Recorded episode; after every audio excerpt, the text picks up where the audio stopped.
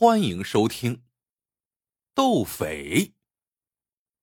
清末民初，军阀混战，盗匪猖獗，有官无政，民不聊生。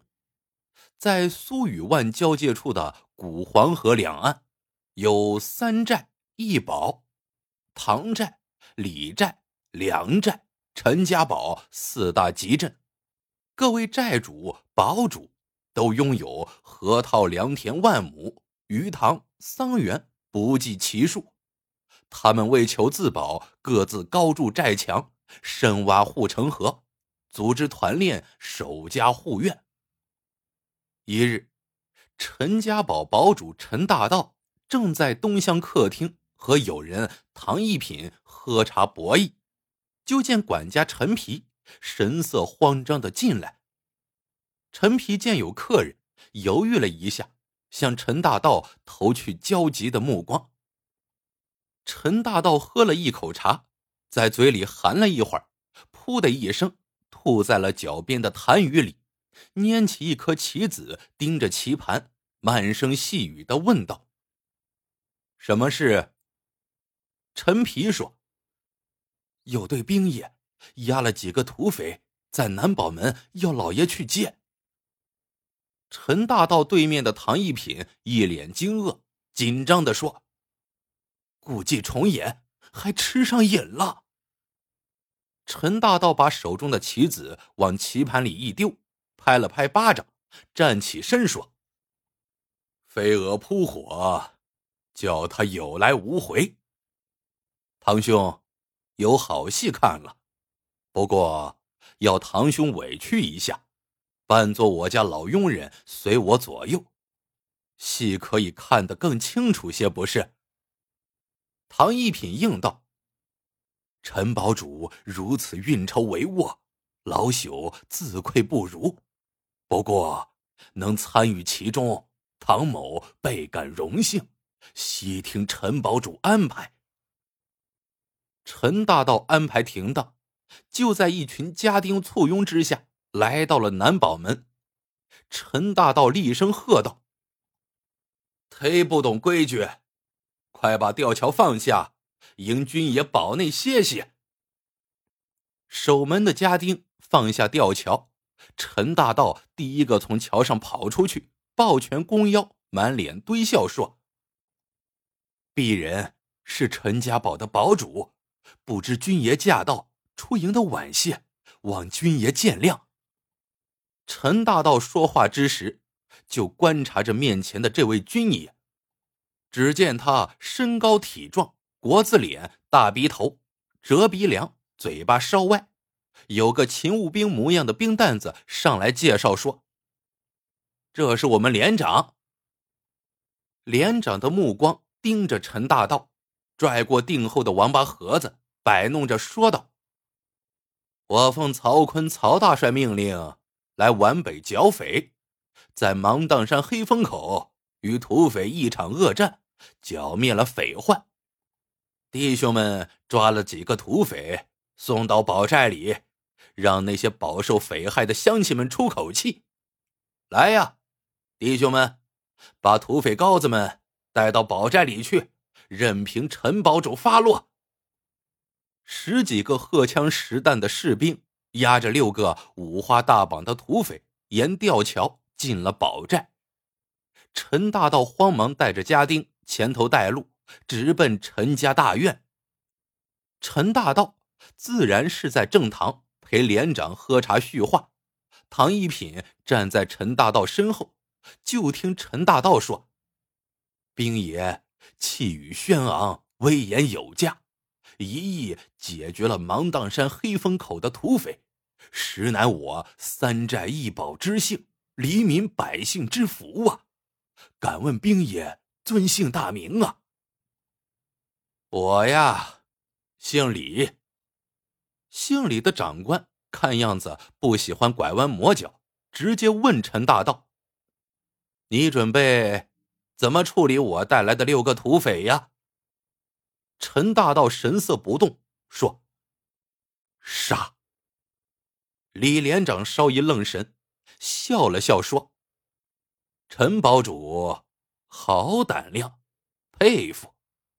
我听说这芒砀山黑风口虎啸堂牟堂主和微山湖十八寨的瓢把子们，可都是喝了血酒磕过头的兄弟。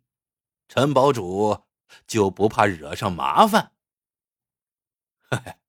什么十八寨，不过是几撮乌合之众，聚于湖岛之上，芦荡之间，做些偷鸡摸狗的勾当，岂是军爷的对手？陈大道镇定的说：“李连长黑风口一战，早令他们闻风丧胆，躲到湖里做起缩头乌龟了，不是？”李连长嘿嘿笑了两声，说道：“兄弟，毕竟不能久居于此地，就怕我们一走，土匪卷土重来，陈堡主又会处于风口浪尖之上，满堡的百姓也要跟着遭殃。如此一来，李连长盯着陈大道双眼，手指不紧不慢的扣着桌子。”哦，陈大道面露恐慌之色，倒吸一口凉气。老朽鼠目寸光，险些铸成大错。李连长走南闯北，见多识广，务必给老朽指条明路啊！李连长哈哈大笑，说：“这有何难？陈堡主既然认为这六个土匪是烫手的山芋。”我带走就是了。陈大道慌忙起身，朝李连长深施一礼，说：“那就多谢李连长的体恤。”李连长摆摆手，示意陈大道坐下。不过，兄弟我也有难处啊，出门在外，给养供不上，兄弟们两个月没法享了。陈大道朝李连长双手抱拳，说道：“李连长的难处，陈某自然要出手相助。”说完，转过脸来，对站在身后低眉顺眼的唐一品说：“樊老老总管，到街上咱家的铺面上跑一圈，把各柜上的现洋通通拿来。”唐一品望着陈大道，支支吾吾。陈大道已转过了脸，看也不看唐一品，摆摆手说：“快去，快去。”唐一品只好走了出去。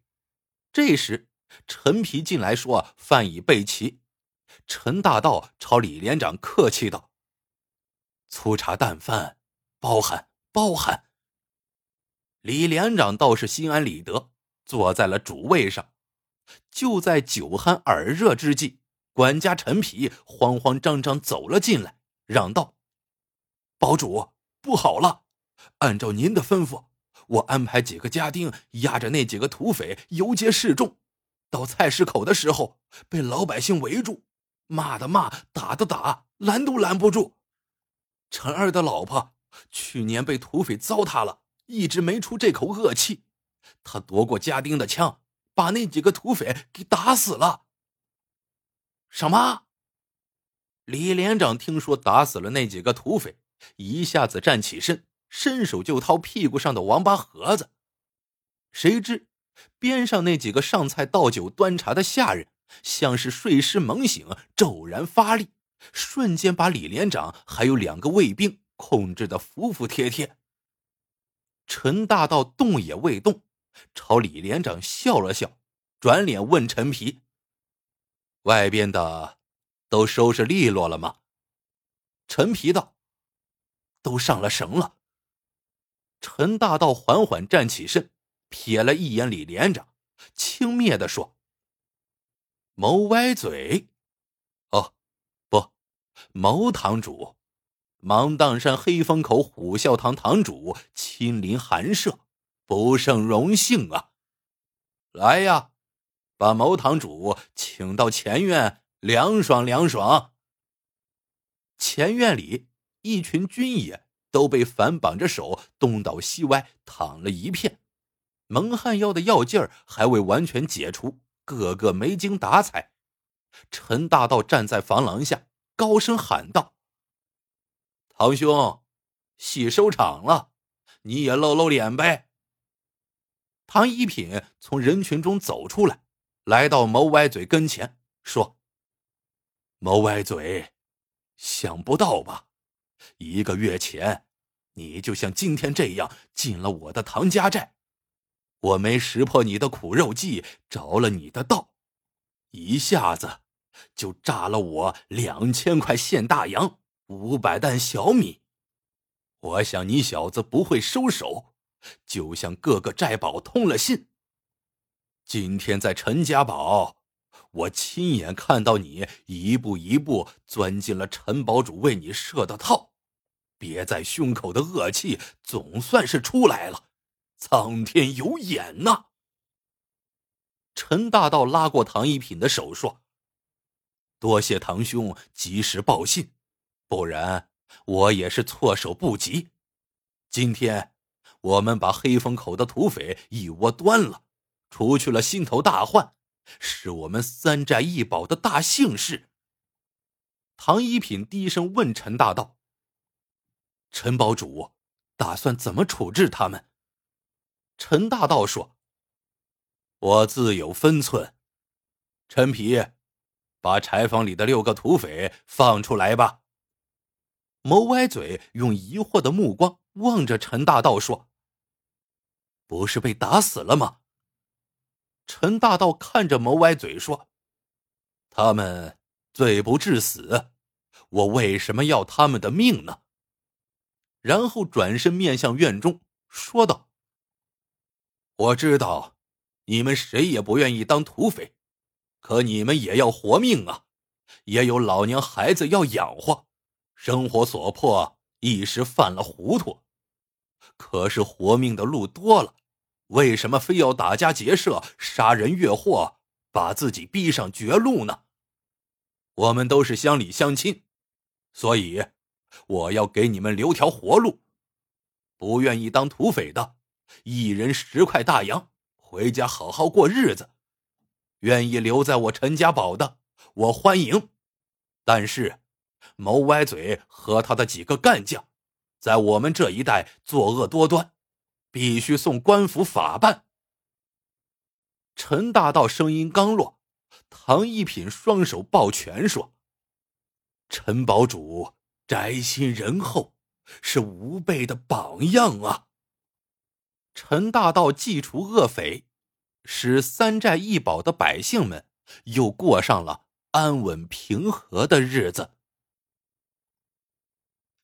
故事到这里就结束了，喜欢的朋友们记得点赞、评论、收藏，感谢您的收听，我们下个故事见。